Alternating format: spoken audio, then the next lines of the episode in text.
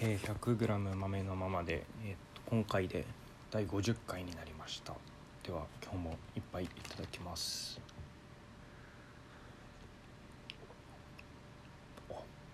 すごい飲みやすいですね。はい。えっ、と今日の、えーコーヒーはかなり特殊ですね。今日もドリップバッグになります。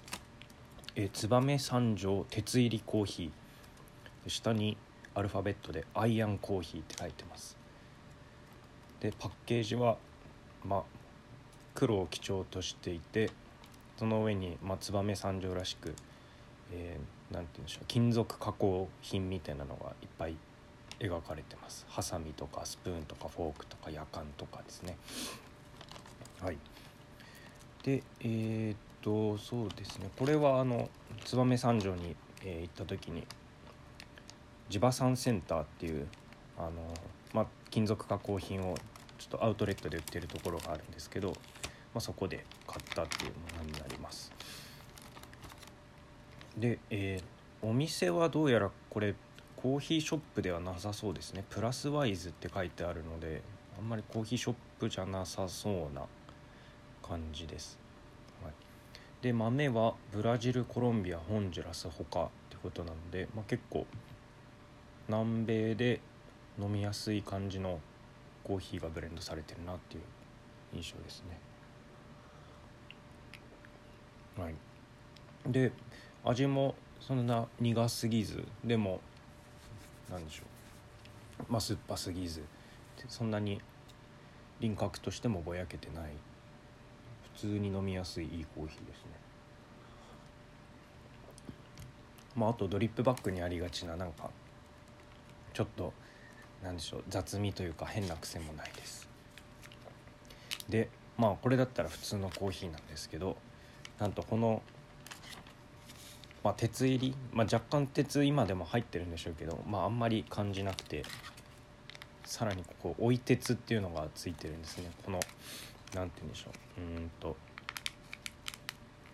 砂糖砂糖みたいなまあでももうちょっと太いんですけど真っ黒いこの追い鉄がついててこれを開けてでさらに鉄を追加できるというものになってます。これがあ開きました。じゃ入れてみましょう。あ鉄って言っても白い白いんですね。真っ黒いのが来るのかと思ってままああの黒だったら酸化してますよね。酸化鉄になっちゃうんで、まあ、あんまり良くないですけど。はい。でちょっと混ぜてみます。鉄鉄の味ってよくなんか血とか鉄の味って言いますけど。なんかコーヒーに入れてどんな感じになるのか全然わかんないですね。はい。ではちょっと飲んでみましょう。うん。あのびっくりするぐらいあんまり変わらなかったです。うんちょっとこれはあまり番組としてもよろしくない結果ですけど。全然味が変わんなくてびっくりしました。そうですね。うん若干何か変わってんですかねこれ。あでも少し苦みが追加されたような気がします。さらに輪郭味の輪郭がはっきりしたような感じですね。うん。あこっちの方がなんかコーヒー好きは好きなんじゃないですかね。この少しストロングな感じになって。うん。はい。まあということでなんかあんまりこれ以上のあれは出てこないんですけど。あそうですね。もう一つ燕三条で良かったのは、えー、あのよくある銅のマグカップっていうんですか？あの銅のちょっとピンクゴーピンクっぽいまあピンクまあ銅の色してでまあすごいあれが氷アイスコーヒー入れると全然冷えなくて買ってよかったなと思うんですけどその銅のマグカップがいくら 2, 2割引きか3割引き確か2割引きぐらい。まあそれぐらいで売っててでまあアマゾンとかでも新品で売ってるんですけどまあ、ちゃんとしたところが作ってるっていうのとまあなんかお土産にすごいちょうどいいなと思ってどのマグカップ買いました。でサイズ展開も3つぐらいあってすごい迷ったんですけど、まあ、300ちょ300ぐらいのやつですかね。さらに大きいとまあなんかビールとか飲むのにもいいかなっていうサイズで。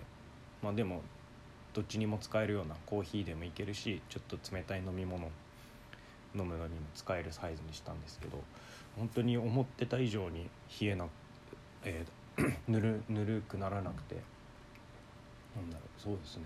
ダブルウォールよりなんか効き目があるような気がしますね。もうダブルウォールでどうだったらもう最強なのかもしれないですけどまあちょっと作りづらそうですね。はい。ということであのまあ他にもあの鉄製、まあ、金属製のドリッパーだったりあとはスプーンとかですかね。あとうんとタンブラーとかそういうのも結構少し安く買えたりするので、はい、新潟行く時はちょっと燕三条も寄ってみてください、はいまあ、あと弥彦山弥彦山と弥彦神社っていうところも結構いい場所で、はい、あの山から新潟市を、まあ、一望できるっていうところなんですけど、はい、結構いいところでした。はい。ということで、えーと、今回は、えー、燕三条鉄入りコーヒーに追い鉄をして飲んでみました。